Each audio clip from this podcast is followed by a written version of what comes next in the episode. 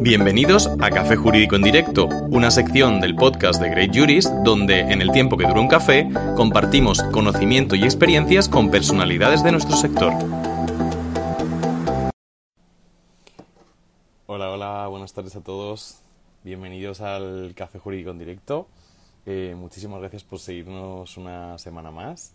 Eh, esta semana, además, eh, tenemos un, estamos cumpliendo un objetivo que, es hablar con perfiles de, diferentes proyectos, ¿no? Que es uno de los objetivos que nos habíamos marcado siempre en Great Juris, traer a personas que, que bien no solo que sean abogados o que sean abogadas o que sean operadores jurídicos, ¿no? Sino que al final el mundo del derecho, en definitiva, pues es una pues es una, un abanico enorme ¿no? de posibilidades. Eh, no son solo las oposiciones, no es solo el ejercicio de la abogacía, pues son muchas cosas más, ¿no? Eh, entonces, bueno, pues Martín, el invitado de, de hoy, eh, es un emprendedor de, del mundo jurídico.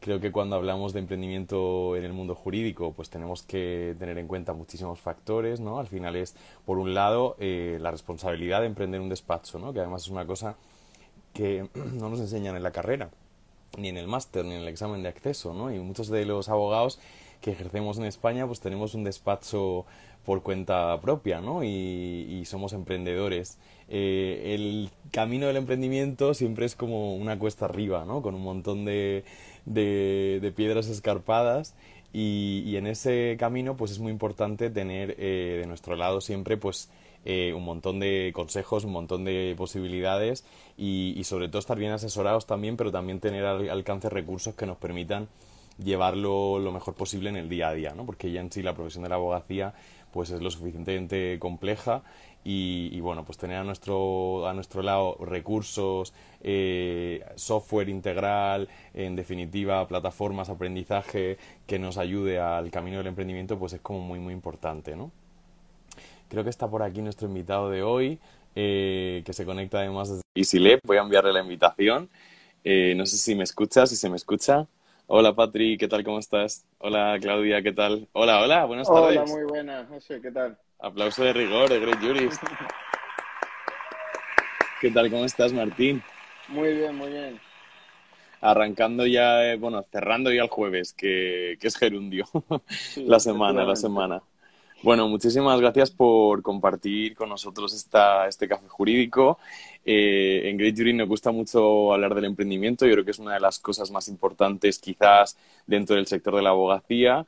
Y bueno, como, como comentábamos, al final siempre es una cosa que, que no te enseñan, ¿no? El emprendedor al final es como eh, tienes a tu disposición algunos recursos, pero sobre todo te pones un poco en modo survival, ¿no? Así que bueno, antes de hablar de, del emprendimiento y, un poco que nos contéis el proyecto de EasyLab, que yo creo que es muy interesante, me gustaría siempre que te presentaras un poquitín. Sabemos que, te dedicas al marketing, pero un poco pues cómo desarrollas tu carrera, cómo llegáis a, a cómo llegas, ¿no? Y, y cómo empieza este, este proyecto. Bueno, pues José, nosotros, bueno, yo primero me presento, soy Martín y llevo todo el departamento de marketing dentro de Easily. Y la idea surgió un poco, pues, de ver aquellos sectores que no habían sufrido una transformación digital.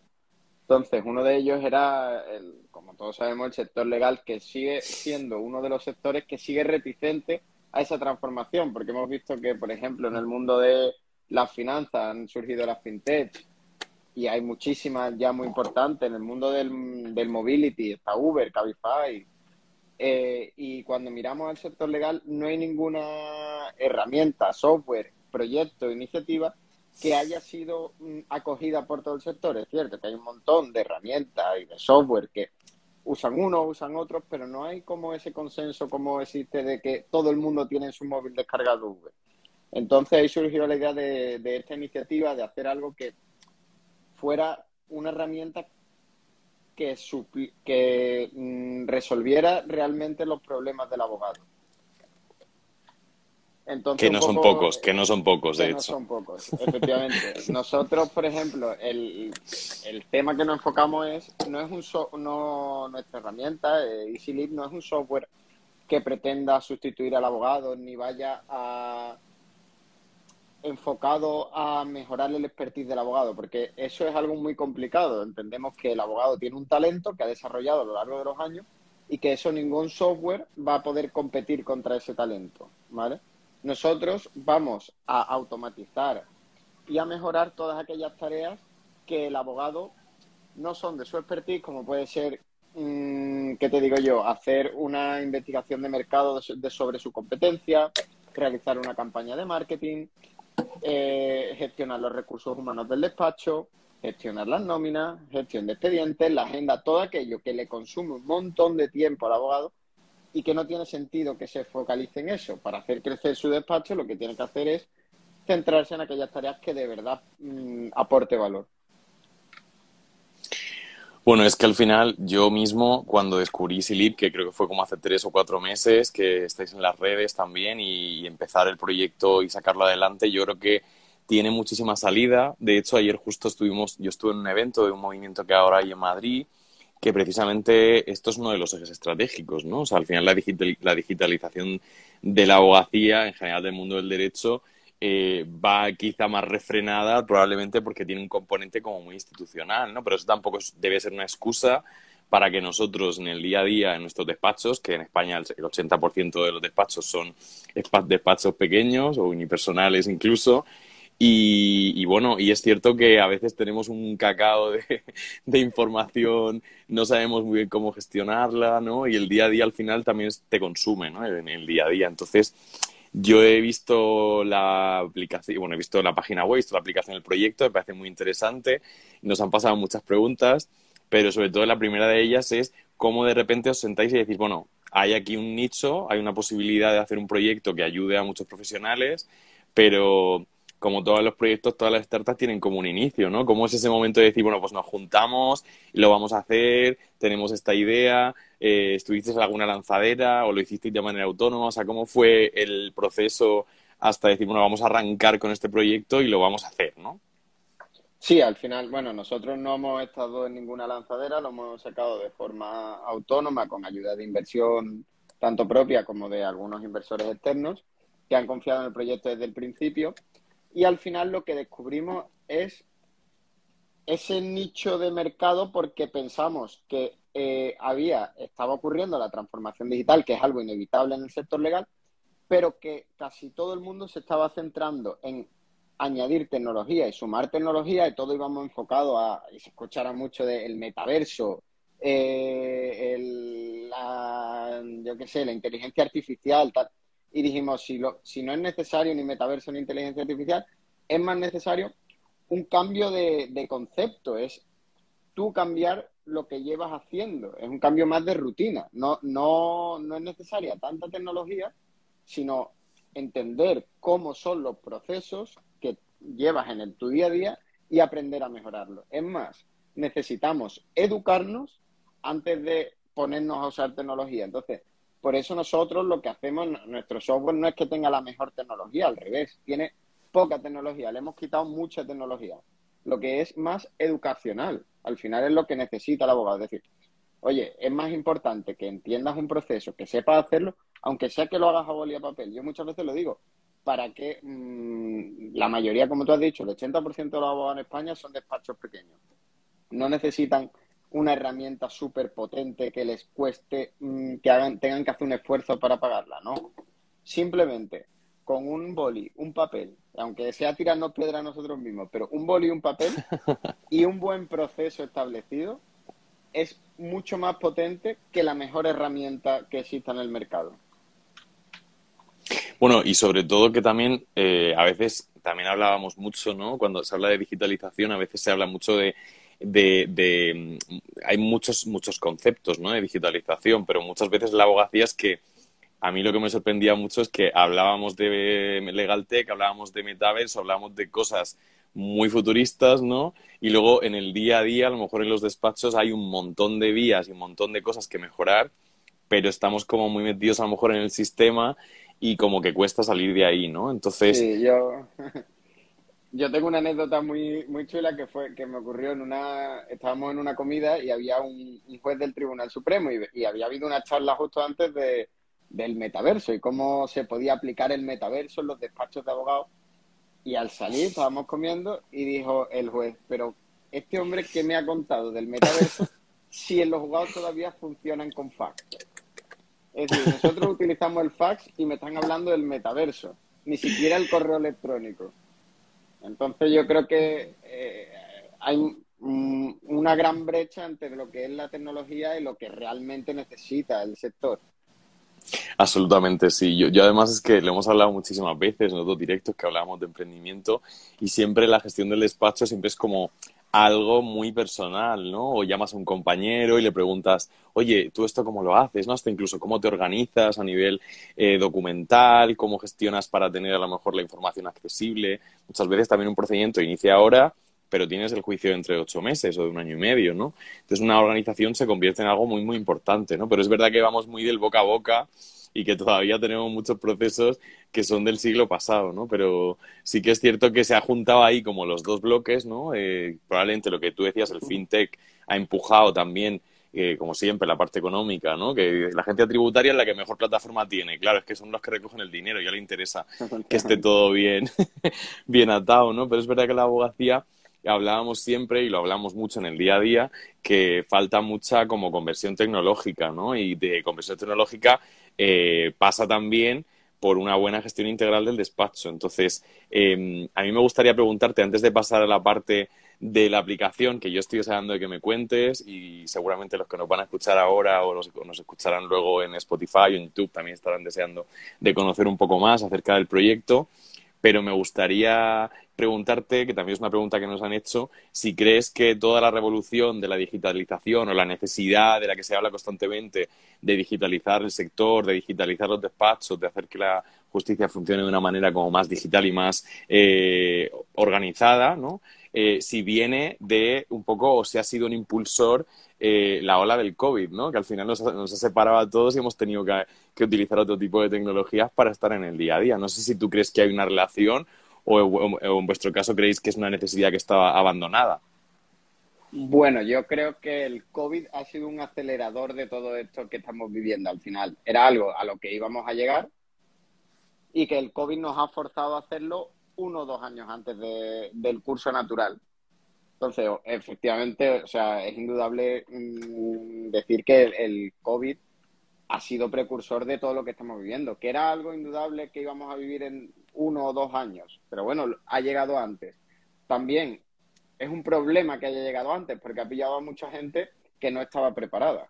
Entonces, tenemos que poco a poco adaptarnos. También yo creo que eh, todo el momento que hemos vivido de euforia, de videollamadas y de todo online, al final eso también se ha visto un momento de euforia. ¿no?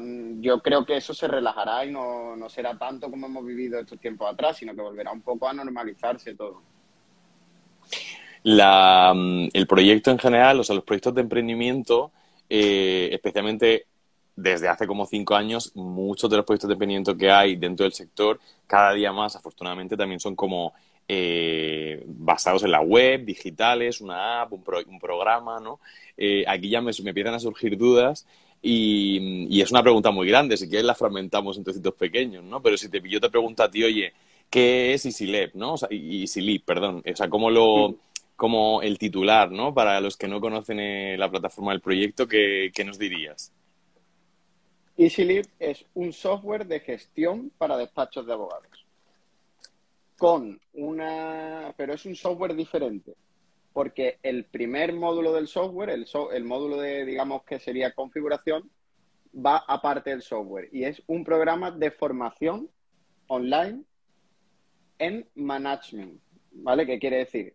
Básicamente, este primer programa lo que te hace es, te da una formación en todos los conceptos que Mm, conlleva el crear una empresa. Es decir, te enseña desde a crear tu plan de marketing, tu plan de recursos humanos, tu plan de negocio, definir unos objetivos, un, margen sobre los beneficios, una rentabilidad, a definir los planes de carrera de, de las personas del despacho básicamente lo que te hace es preparar tu despacho para que se convierta en una multinacional. No, no pretendas que tu despacho sea una multinacional mañana, pero sí lo preparas para el crecimiento. Eh, si le yo creo que si le preguntamos a todas las personas que tengan un despacho que si su sueño es que su despacho llegue a ser algún día un, un Garrigo, un Cuatro Casas, te dirán que sí, que por supuesto. Entonces, mm, con EasyLead, ¿qué se hace? Que se prepara a el micro despacho pueda funcionar con la misma agilidad que funciona el, un gran despacho. Se van conectando por aquí Cris Pérez, que además con él estuvo en el lab. Hola, ¿qué tal, Rivi? ¿Cómo estás, Marta? Bueno, se van conectando y dicen que es muy interesante. Yo creo que mmm, para mí, conforme has ido hablando, eh, he ido teniendo como muchos flashbacks, ¿no? Porque al final un despacho de abogados es una empresa, ¿no? Que tiene las mismas necesidades que una empresa. O sea, al final cuando tú te, eh, te pones a montar un despacho tienes que tener en cuenta todo lo que tú has comentado, pero al final muchas veces o no llegas a todo o a lo mejor alguien no ha tenido la suerte de tener una formación eh, pues en emprendimiento o un MBA o una formación así. Entonces, la verdad es que lo estás comentando y es como realmente es una guía, ¿no? Que muchas veces eh, muchos abogados que empezaban hace 15, 20 años se ponían en el despacho y era como, ¿por dónde empiezo, no? O sea, al final soy abogado, sé muy bien de leyes, conozco el derecho, sé cómo aplicarlo, sé cómo conseguir los objetivos, pero claro, al final un despacho en un escenario como muy competitivo, tener una guía que te vaya diciendo, bueno, pues cómo tenemos que ir rodando para llegar a, tener una coherencia dentro de lo que es el proyecto, pues es, una, es de gran ayuda. Yo, desde luego, ya me has causado muchísima curiosidad y, bueno, me gustaría, claro, yo he visto en la web que teníais como los modulitos, es decir, como unos pasos, como una serie de módulos. Y, y, bueno, sé que lo habrás contado muchas veces, pero yo creo que es interesante, por lo menos, que nos cuentes un poco eh, los puntos más calientes, ¿no? Porque al final yo creo que seguro que hay muchas carencias en muchos huecos cuando una persona empieza a montarse un despacho desde cero. Yo creo que ahí también está la oportunidad de la plataforma. Pero mm, si tú, eh, es decir, cuando os ponéis con el proyecto, cuando lo diseñáis lo ponéis en marcha, eh, ¿qué dirías que son los puntos como más calientes? Que esto nos lo, lo preguntaban también por la caja de preguntas, que mm, que tenemos más abandonados, ¿no? O, que son importantes pero que no le prestamos atención de manera generalizada. Eh, no sé si están relacionados con esos módulos o es una idea más, más abierta, pero... No, sí, sí, va, va, directamente relacionado al final. Mm, ¿Qué puntos eh, se les pasa a un abogado cuando monta un despacho o incluso algunos que tienen despachos con amplia trayectoria? Por ejemplo, eh, la inteligencia de negocio. Eso es algo que suena como muy difícil de cuando muchas veces lo escuchas por los blogs Business Intelligent, Business Intelligent, Master en Business Intelligent. Y es algo muy simple que mucha gente se le hace, se le atraganta el concepto. No es más que conocer tu negocio. Es decir, por dónde te entra el dinero, quiénes son las personas que te dan ese dinero y por dónde se te escapa el dinero. Si tú conoces las vías de ingreso y las vías de salida del dinero, tú eres capaz de entender, oye, mira, es que, eh, por ejemplo, algo que nosotros hacemos mucho y hablamos con muchos abogados. Mira, es que yo ofrezco eh, un servicio de, bueno, yo hago due diligence, hago mm, divorcios y hago mm, demandas sencillas. Pero es que eh, para hacer una due diligence cobro mm, mil euros y me cuesta hacerla 900 y encima he hecho 50 horas. Sin embargo, cuando hago una demanda legal sencillita, es que cobro 1.500, he hecho dos horas y de gasto no tengo apenas. Tengo 50 euros, que a lo mejor un taxi que he cogido para ir a entregar unos papeles. Y vemos como un montón de despachos están perdiendo una de tiempo y una de dinero porque nunca se han parado a entender por donde nunca se han parado a entender su negocio. Entonces, ¿Por qué pasa esto? Porque muchos no tienen estructurados los datos, muchos no, no, saben, no tienen un listado de sus clientes, no hay, no hay que tener un software, simplemente en una libreta o en un Excel o en un Word, un listado de tus clientes, de cuánto llevan facturado, para entender, oye, si me llama un cliente a las 3 de la mañana que me lleva 10 años conmigo y me ha facturado 30 euros, no se lo voy a coger porque son las 3 de la mañana, mañana lo llamo, pero si me llama un cliente que me factura, es el que más me factura en el despacho, se lo cojo seguro. Entonces, todas estas cosas o, acciones de marketing mm, que abandonamos mucho, siempre nos pensamos, ah, marketing, sol, tengo que estar en las redes sociales, tengo que estar en Facebook, en Twitter, en LinkedIn. Eh, nos agobiamos sin necesidad, no hace falta estar en todas las redes sociales, siempre hay que estar en sitios donde aportes valor a tus clientes. Yo siempre digo, si tú eres un despacho enfocado a la mayoría de tus clientes son de 40, 50, 60 años, ¿qué haces en Instagram? O sea, no gastes tiempo en Instagram si tus clientes no están ahí. Vete a LinkedIn o si no son empresarios o haz publicidad en papel. No estés, ten guardado tu nombre en tus redes sociales, pero ten ahí una red social sin, sin que te consuma mucho tiempo. Es mejor anunciarte en el periódico. Entonces, todos estos conceptos que los abogados abandonan porque no es su expertise, ahí es donde vamos. O sea, es como si yo pretendiera defenderme en un juicio. Pues seguramente eh, haría de todo menos bueno. Entonces, tampoco mm, podemos decirle al abogado mm, que se centre en estos conceptos porque dejaría de ser abogado. Como mm, por eso nosotros queremos ayudarlos en ese sentido. O sea, al final EasyLead van a ayudarte en ese sentido de, oye, vamos a mm, suplir todos estos conceptos, todos estos que se te escapan y que tampoco tienes tiempo de hacer, porque si tú el día a día te consume, al final tú no te puedes ver, poner todos los días a revisar tus mm, contactos, a ver quién factura más, a ver cuáles son los gastos, optimizar los gastos. Entonces, con una herramienta, con un software que se haga, se haga mucho más sencillo y que sea todo automatizado, porque al final, ¿cómo automatizamos? Porque tú vas introduciendo todos los datos del despacho y el sistema va cruzando los datos. No es que esto sea, la automatización no es que sea algo de cuestión de magia, simplemente es un cruce de datos. ¿Qué pasa? Que ya nosotros nos encargamos de organizar los datos por ti. Bueno, al final es que has dicho cosas que son súper importantes, ¿no? El conocer a tu cliente, el dónde te publicitas, el cómo te viene el dinero, en quién te compra más. O sea, estás diciendo cosas que, que es, muy fácil en este trabajo que se te, no que se te olviden, sino que las dejes de un lado, ¿no?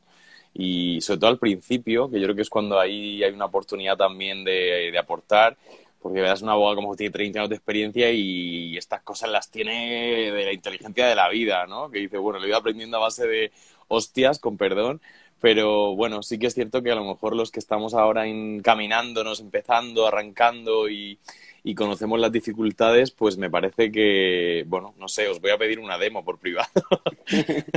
pero bueno, sí que es cierto que... José, yo invito, por ejemplo, que lo hemos abierto hace muy poco porque nos hemos dado cuenta de que no se entendían todos estos conceptos que hemos contado. Hace muy poquito hemos abierto una, dentro de la web, lo podéis encontrar todo el que se meta en la web de EasyLead, hay un apartado que es de consultoría. Entonces, hemos abierto un, un, apartado que se llama, lo llamamos consultoría estratégica. Básicamente repasamos todos estos conceptos en tres sesiones de 45 minutos, totalmente gratuitos, porque al final para nosotros que te vamos a ayudar, o sea, si nuestro afán no estamos aquí para otra cosa que para ayudar al sector legal a esa transformación. Que si luego quieres comprarnos el software, nos lo compra.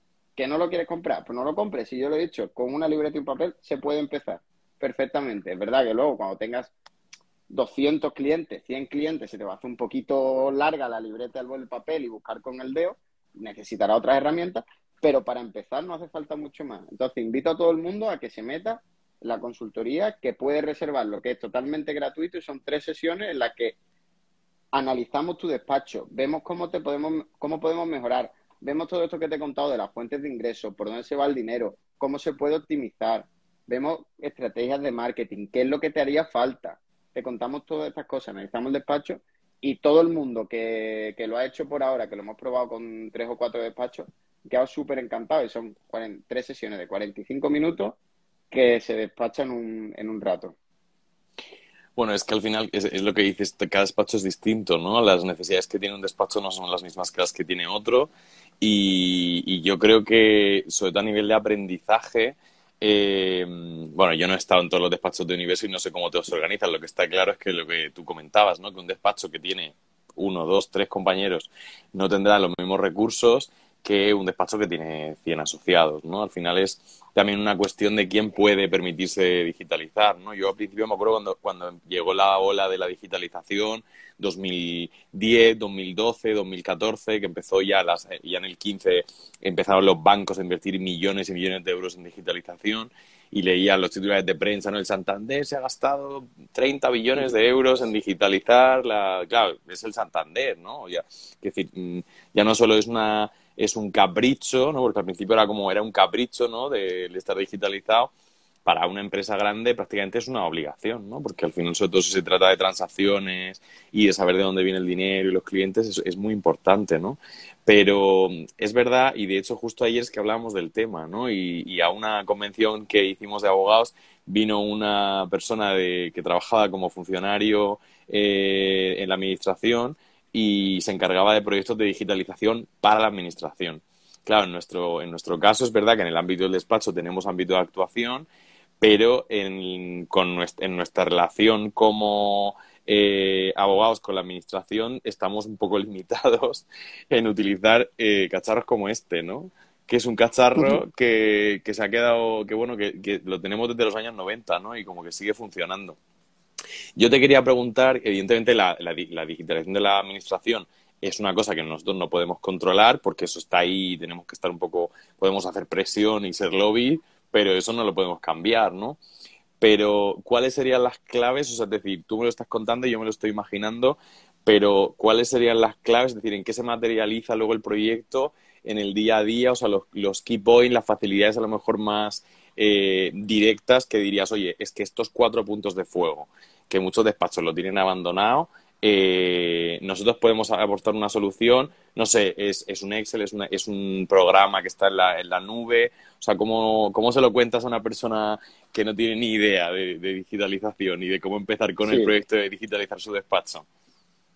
Sí, bueno, eh, el, el software de EasyLeap es eh, es una plataforma en la nube, es un software totalmente en la nube, que es como hoy día son todas las herramientas. Al final, todas las herramientas que son nuevas son todas en la nube. ¿Vale? Pero yo me voy un poco más para atrás, porque a mí hay algo que, de hecho, ya te hablo como nosotros como empresa, que también necesitamos, al final usamos herramientas digitales, no usamos... No es tanto buscar una herramienta y luego tú amoldarte a la herramienta, sino tú entender tus procesos y luego buscar una herramienta que se amolde a ellos. Entonces, yo qué es lo que recomiendo, que antes de que nadie compre EasyLeap y, y, vaya a comprar una herramienta más y la abandone, que se haga la consultoría, que se que, que, que echarle un rato con nosotros, que gaste, lo, he dicho, son tres sesiones de 45 minutos, y que entienda cuáles son sus procesos. Y oye, que lo mismo EasyLeap no es tu herramienta, que es otra que es perfectamente entendible, pero gasta ese tiempo en, en, en, entender sobre todo qué es lo que le hace falta a tu despacho, porque nosotros, por ejemplo, vamos enfocados a pequeños despachos. Si viene un despacho con 200, 300 personas, y Silip se le queda pequeño. Ahora, un despacho con dos personas que los lleva todo a boli a papel y que le funciona, porque hay personas que les funciona el boli papel mejor que una herramienta y que no está, pues EasyLeap tampoco es para ti. Entonces, es más entender que centrarnos en la herramienta, porque ahí sí yo personalmente me he dado muchos chocazos en buscar herramientas, en buscar CRM, en buscar nueva, nuevos software, ¿no? y al final hay cosas que sí que he encontrado una herramienta que se ha moldado a mí, pero como digo, se ha moldado a mí la herramienta. Yo, si quiero conseguir que todo el mundo se molde una herramienta, nos vamos a dar un montón de chocazos y no vamos a conseguir nada. Y luego hay otras veces que he dicho, ostras, es que me funciona para esto en concreto mejor el boli y el papel. Es que la agenda, mmm, yo mi agenda, que la tengo por aquí, es de boli y papel. Y sin embargo, mmm, mmm, cuando tengo todos los clientes, toda la base de datos, nosotros lo tenemos totalmente digitalizado. Entonces, unas cosas en papel, otras en digital, porque depende del proceso y de lo que tú vayas a hacer, funciona mejor una cosa u otra. Entonces, es muy difícil decirte mmm, esta herramienta para tal, sino simplemente analizamos tu despacho, vemos qué necesidades tienes y, a, y de ahí ya mmm, vamos a entender mejor qué es lo que te hace falta o qué es lo que no. Una de las cosas que a mí personalmente me preocupa más, de hecho, eh, es eh, el tema documental, ¿no? Porque, de hecho, yo, por ejemplo, tengo una solución en la nube que me da un poco de seguridad, ¿no? Porque al final un ordenador puede petar y, una, y un disco duro que tengo ahí un bicho que tiene no sé cuántos gigas puede petar en cualquier momento también, ¿no?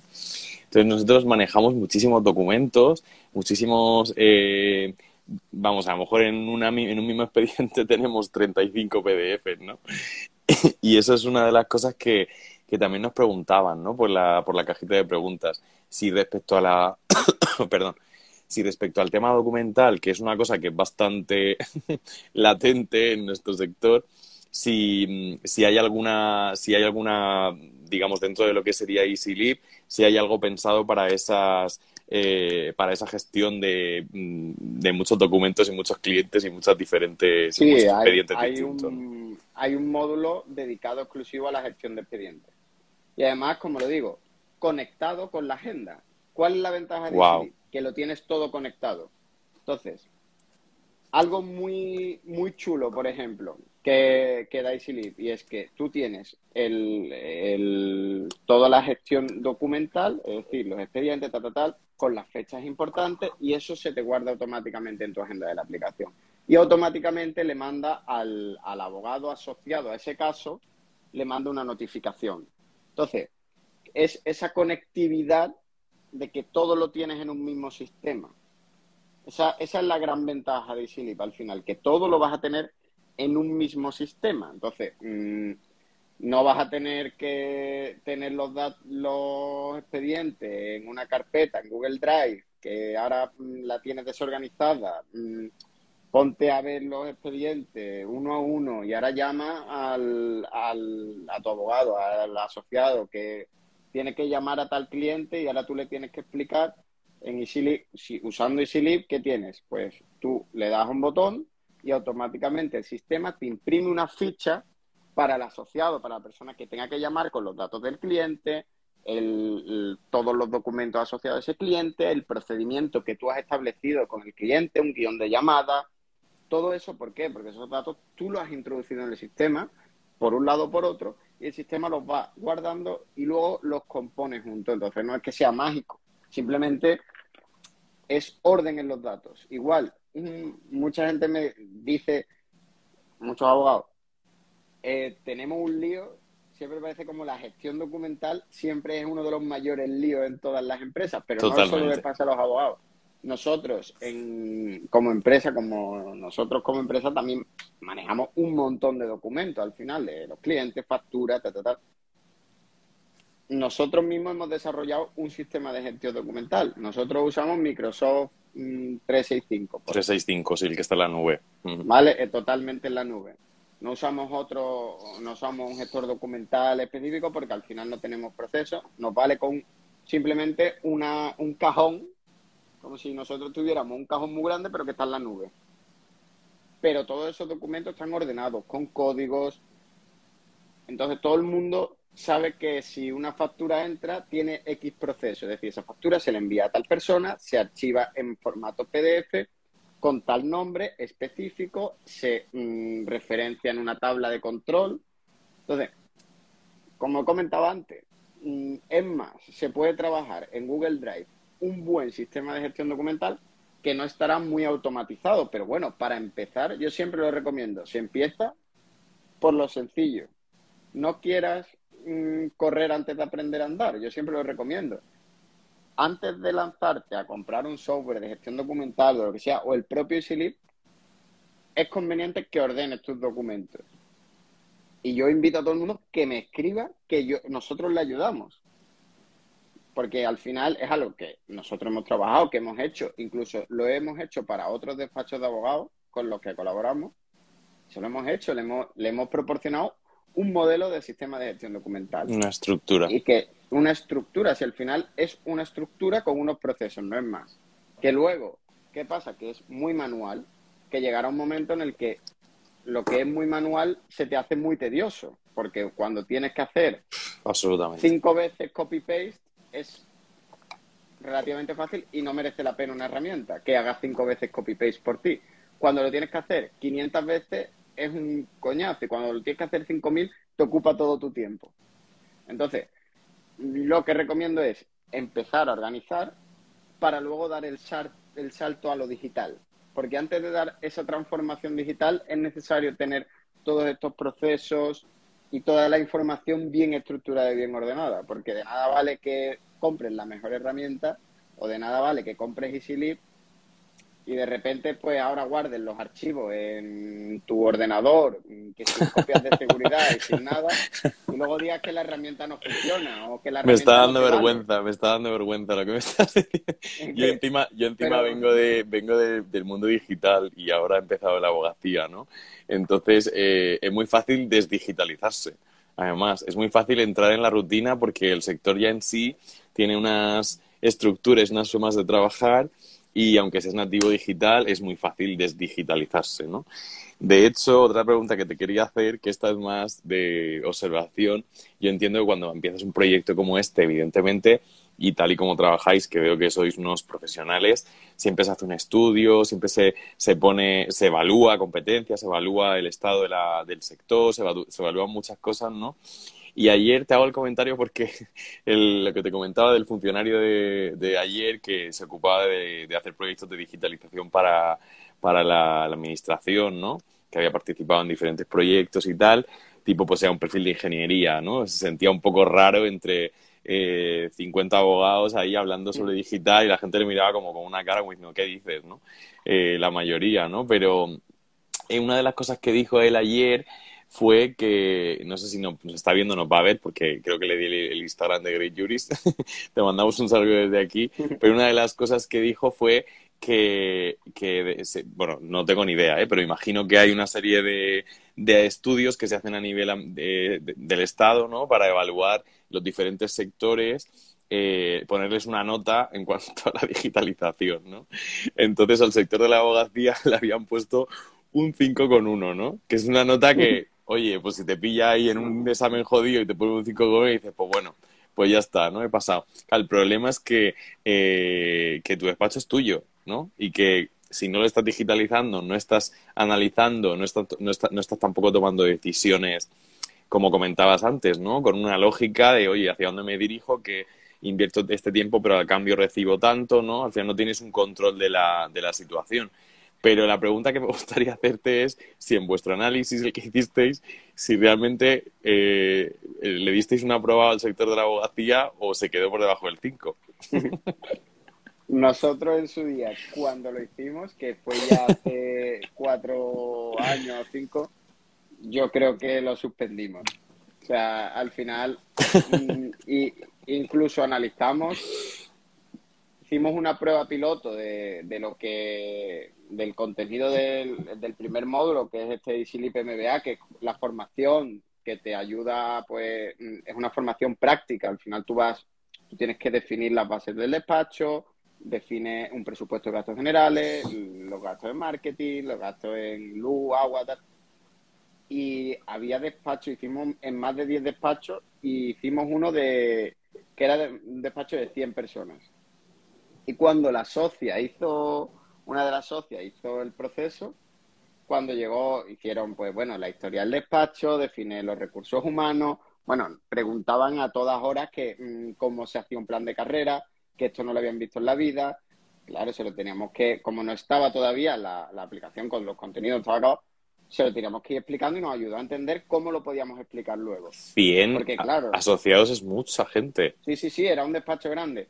Pues bueno, la anécdota fue que cuando llegó a los gastos del despacho, a definir los gastos del despacho, el sistema te va preguntando, gastos de alquiler, gastos, de, gastos de agua. No, lo sabía, no, Se dieron cuenta que de su tarjeta personal estaba pagando, no sé si era la luz o el agua del despacho, de su cuenta personal, es decir, no lo estaba pagando la firma, lo estaba pagando ella de su cuenta personal. Porque claro, lo típico que de venga, pongo mi tarjeta y luego la cambio cuando llegue el recibo.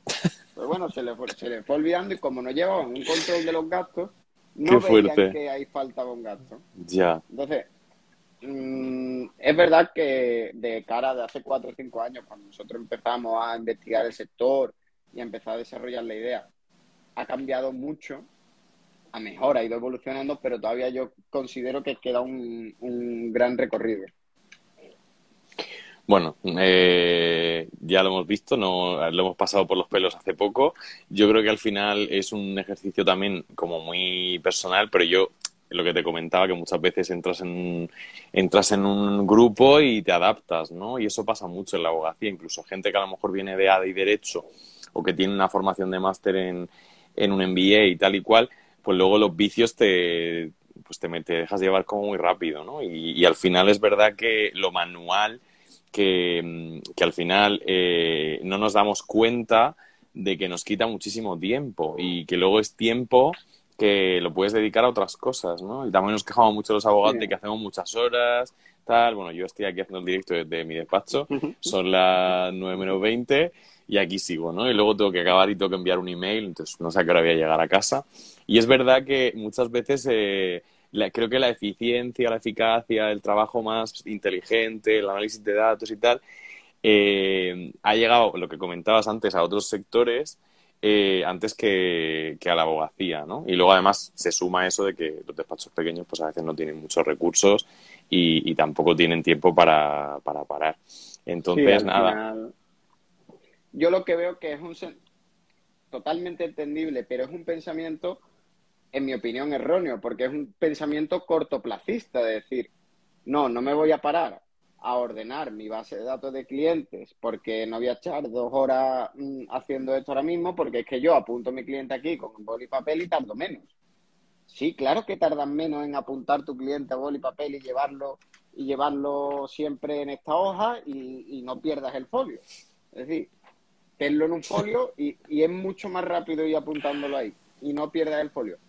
Pero luego, cuando digas, ostras, este cliente que me ha vuelto a llegar dentro de un año y me está diciendo que su caso de hace un año que hicimos algo parecido, que le busque qué es lo que hicimos y tú te tires de los pelos y tengas que estar cuatro horas o cinco o dos días o una semana buscando entre todos los papeles de casos archivados a ver dónde estaba ese cliente. Entonces, siempre, yo siempre digo que hay que pensar en el largo plazo prepara tu despacho como si fueras una multinacional y te va a ser mucho más fácil crecer. Es decir, prepárate para que luego, cuando estés andando el camino, sea muy sencillo.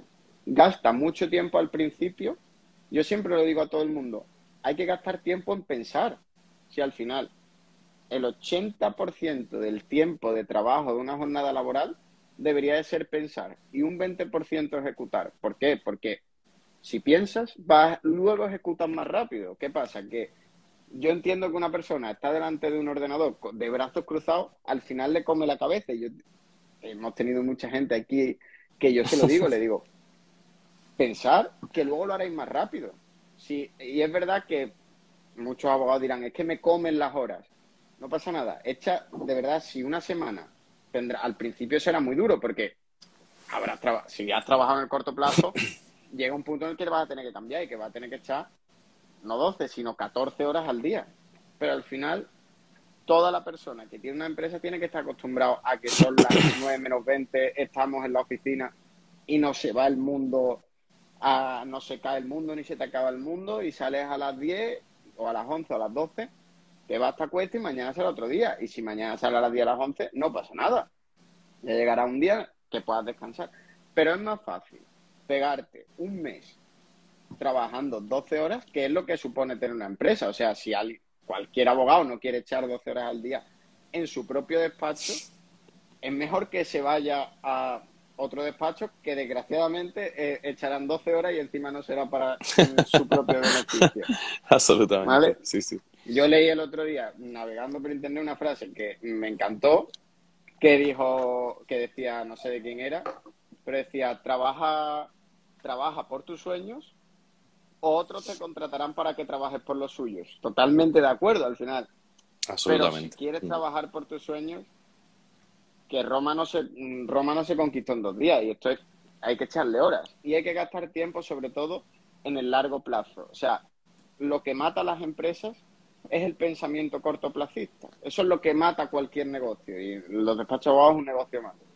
Y ese sentimiento de lo hago ahora porque lo hago más rápido y me es más fácil hacerlo ahora y lo hago ya, en vez de gastar dos horas, como si digo, en vez de preparar una, en vez de escribir un email, prepara una plantilla. Vas a tardar 10 horas en preparar la plantilla, me da igual, vas a tardar 5 mm, horas, no lo sé. Pero es que luego cuando ese mismo email de bienvenida no lo vas a tener que escribir cada vez. Es decir, yo cada vez que viene un cliente le mando un email de bienvenida y cada cliente que venga lo tengo que redactar porque no tengo una plantilla. ¿Por qué no me he parado una hora de mi tiempo a gastar una plantilla y luego en vez de media hora en redactar un email voy a gastar cinco minutos. Es ese sentimiento de no prepararnos el que yo creo que mata a muchos despachos o que hace que les pone un techo para no crecer. Absolutamente, sí. Y luego aparte estabas diciendo algo que yo creo que es súper importante, porque al final eh, tenemos como la sensación de que cada cosa es única y que tenemos que dedicarle mucho tiempo, ¿no? Y luego al final es como automatizar procesos ya te quita mucho tiempo, ¿no? Otra de las cosas que nos preguntaban por la caja es que si vais a conectaros con la Administración de Justicia, que si os vais a conectar y vais a, digitar también, a digitalizar también con ellos, ¿no? Y yo creo que eso también sirve mucho de excusa en general, como que este mundo es muy tal, que si el fax, que si tenemos que llevar copias de papel a los despachos en particular. Pero bueno, yo creo que ha quedado claro que de lo que estamos hablando aquí hoy es de la gestión de tu proyecto, ¿no? De cómo tú te organizas y de cómo tú gestionas de esto. Tu empresa de cara a funcionar mejor, a estar más, eh, hacer las cosas más rápido, a tener un poco de inteligencia como sobre, el, sobre tu negocio, ¿no? Sí, al final yo creo que no, mucho, mucho el sentimiento es, no, como la administración de justicia no se digitaliza, yo no lo voy a hacer. Porque total, si le tengo que llevar el papel y lo que no se dan cuenta es que su menor gasto de tiempo es tener que llevar un papel impreso al juzgado. Eso ¿Qué tiempo te consume darle a imprimir? Bueno. Y no tener que. O sea, que yo entiendo que sea un coñazo, que tener que luego tienes que coger, ir al juzgado, entregar el papel, que te consume tiempo, pero y no se piensa en ahorrar en otras muchas tareas. Absolutamente. Como puede ser, como te he dicho, emails, tener plantillas de email. Nosotros tenemos plantillas de email para los comerciales, para los de marketing, para o sea, plantillas de email, gastamos, mm, al principio echamos una semana trabajando a tope toda la jornada, no toda la jornada, ¿verdad? Echamos muchas horas trabajando en tener plantillas de email para luego despreocuparnos. Cuando entra un tío nuevo en la empresa, no hay que enseñarle a hacer nada. Mira, aquí tienes tu plantilla y tienes que rellenar con los datos de este cliente que están aquí. Fin.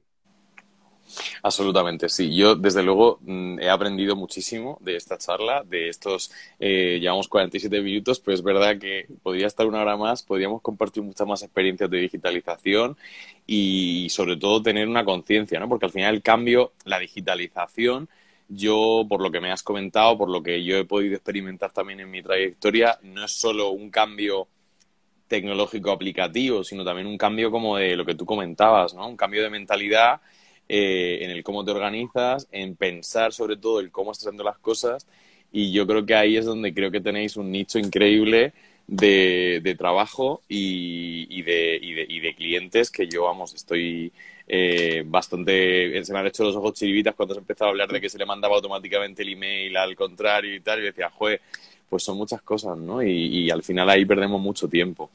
Eh, a mí me gustaría preguntarte eh, ya a nivel personal, cómo, es decir, al final el sector legal lo estamos viendo como poquito a poco da pasos, ¿no? Eh, y se van haciendo cosas y cada día estamos como más cerca. Yo creo que también hablamos también mucho del podcast de la abogacía joven, de la abogacía consciente, de la gente que a lo mejor estamos haciendo las cosas de otra forma, ¿no? Y estamos picando de aquí, picando de allá. Más presencia también de abogados a lo mejor en redes sociales, que hace como cinco años no era tan como tan común, ¿no? Y porque también es un sector bastante tradicional en algunas cosas, pero cómo, o sea, es decir, desde vuestra experiencia del lanzamiento, de lo que es el, eh, el proyecto en sí y el trabajo que estáis haciendo, que me parece excelente y os doy personalmente la enhorabuena. Eh, ¿Cómo vaticináis el progreso? ¿Crees que hay un trabajo lento? ¿Crees que hay un, no sé, cuál es la estrategia a nivel personal tuyo, ¿no? Como que lideras la parte de marketing de, de. Eh, ¿Cómo te gustaría o cómo crees que va a ser en los próximos años este cambio? Que parece que hay una tendencia mejor que comentábamos, pero ¿cómo crees que, cómo te lo imaginas? ¿Cómo lo visualizas? Sí, yo creo que el cambio va a ser muy lento por algo muy simple que he dicho, y es que lo que se necesita es un cambio de mentalidad y eso es muy lento porque cuesta mucho, es cambiar de paradigma, es cambiar de ciudad, cambiar de carretera una vez que se mm, consiga entrar en esa carretera, el cambio es muy rápido. Por ejemplo, yo pongo un ejemplo muy rápido. Mm, nos ha costado mucho entender lo que era Uber cuando salió al principio en Estados Unidos.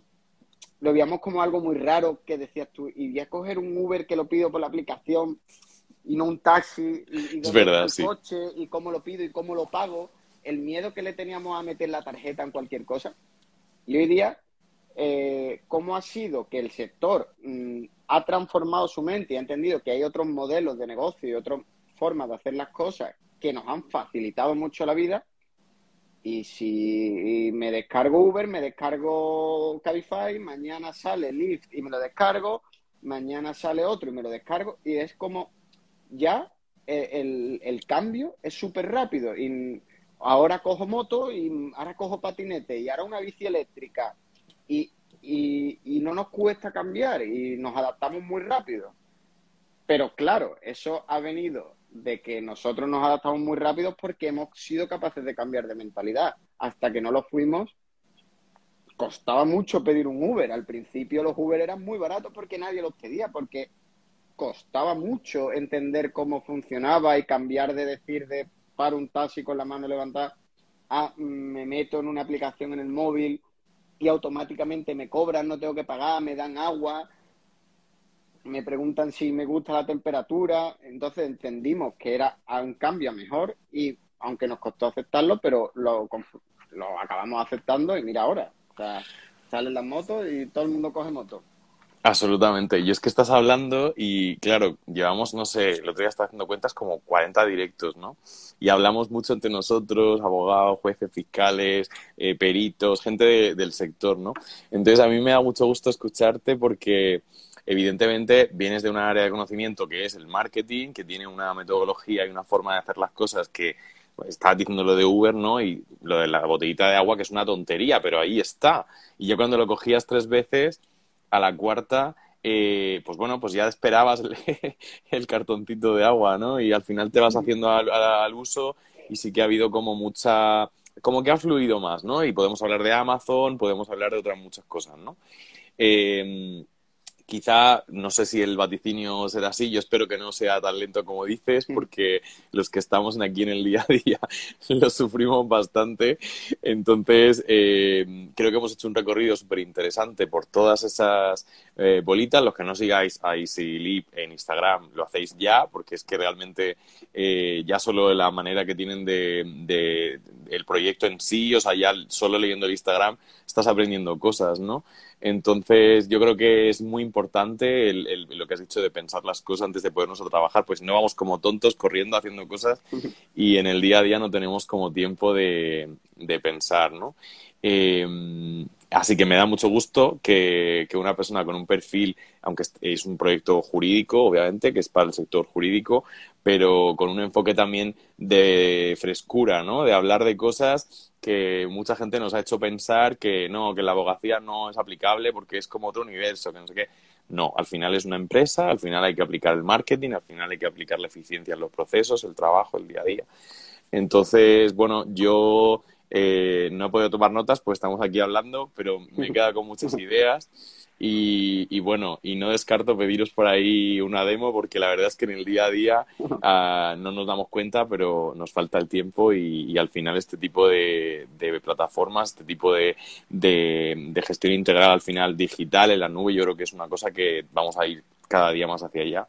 Así que no puedo más que decirte que ha sido un placerazo, no sé, preguntarte que si hay alguna cosa que se me ha escapado por ignorancia y que sea interesante que nos podáis contar antes de cerrar el directo, que bueno, que es el momento. No sé si hay alguna cosilla por ahí que sea que se nos haya quedado en el tintero. Yo he intentado agrupar las preguntas de la gente y demás, pero no sé si hay algo por ahí que nos quieras contar. Hombre, yo creo que nada, que yo animo a todo el mundo a que mm, se lance a intentar hacer cosas nuevas, a, de verdad, lo, he dicho, lo vuelvo a repetir, en EasyLead os vamos a ayudar en todo lo que queráis, en la consultoría. Personalmente la, hago yo casi toda hasta que no pueda hacer más, pero si no, otra persona del equipo mejor preparada que yo eh, la hace. Y os ayudamos sobre todo a, ir de la mano. O sea, al final esto es, cuesta darse cuenta, y cuando hablamos con muchos abogados, les cuesta mucho darse cuenta de, ostras, qué tonto, si no hacía esto, y, lo básico que es, y lo simple, me he centrado en, en redes sociales cuando mi cliente estaba abajo en la panadería y no he puesto ni un flyer. Pongo un flyer y me vienen 10 clientes. Absolutamente. yo animo a que, a eso, a que vayan allí al apartado de consultoría, que de verdad, que es muy útil y, y es eso, es vas a estar 45 minutos en tres días diferentes, te lo repartes como quieras, y son 45 minutos para reflexionar sobre tu negocio. Es para trabajar en ese largo plazo. Pues ahí lo dejamos dicho. Yo, eh, para mí ha sido un placer. Yo, son las nueve ya, se me ha pasado la hora volando. Te lo dije antes de hacer el directo que esto se pasa volado. Eh, con tu permiso, me gustaría, siempre que hacemos un directo, sea en Instagram o sea en YouTube, siempre se lo digo a los invitados que nos gusta guardar el directo y, y, luego también difundirlo, porque hay mucha gente que a lo mejor hoy, por lo que sea, no se ha podido conectar, pues puede escuchar este programa mañana en el YouTube o en el, o en el Spotify. Así que con tu permiso me gustaría por compartirlo con, con, los compañeros. Y, y, bueno, y sobre todo, eh, lo primero, darle la enhorabuena por el proyecto porque me parece súper apetecible. Creo que es un filón y, bueno, y yo estoy deseando de, de, saber más y de conocer más. Y por otro lado, darte las gracias por compartir con nosotros, dar este hueco también de reflexión que no solamente hemos hablado de tecnología, sino que, como comentaba eh, también el compañero, pues al final el día a día, los procesos, el modelo de negocio, los clientes, el pensarlo un poco más. Y nada, gracias por compartir con nosotros tantas cosas interesantes. Hombre, gracias a vosotros y sobre todo a la gente que nos está viendo y que nos va a ver. Ha sido un verdadero placer. Estamos en las redes conectados y oye, mmm, vamos a cerrar y me voy a poner a mirar cosas porque me has dejado con mucha curiosidad. Así que bueno, enhorabuena por el proyecto y muchísimas gracias por compartir esta tarde de jueves Café Jurídico en directo con Great Jurist. A vosotros, un abrazo. Ha sido un placer, un abrazo. Gracias a todos eh, por conectaros. Chao, chao, chao. Y recuerda, si te gusta lo que hacemos, visita nuestra web de Beacons y síguenos en redes sociales para poder decir con nosotros We are making Uris great again.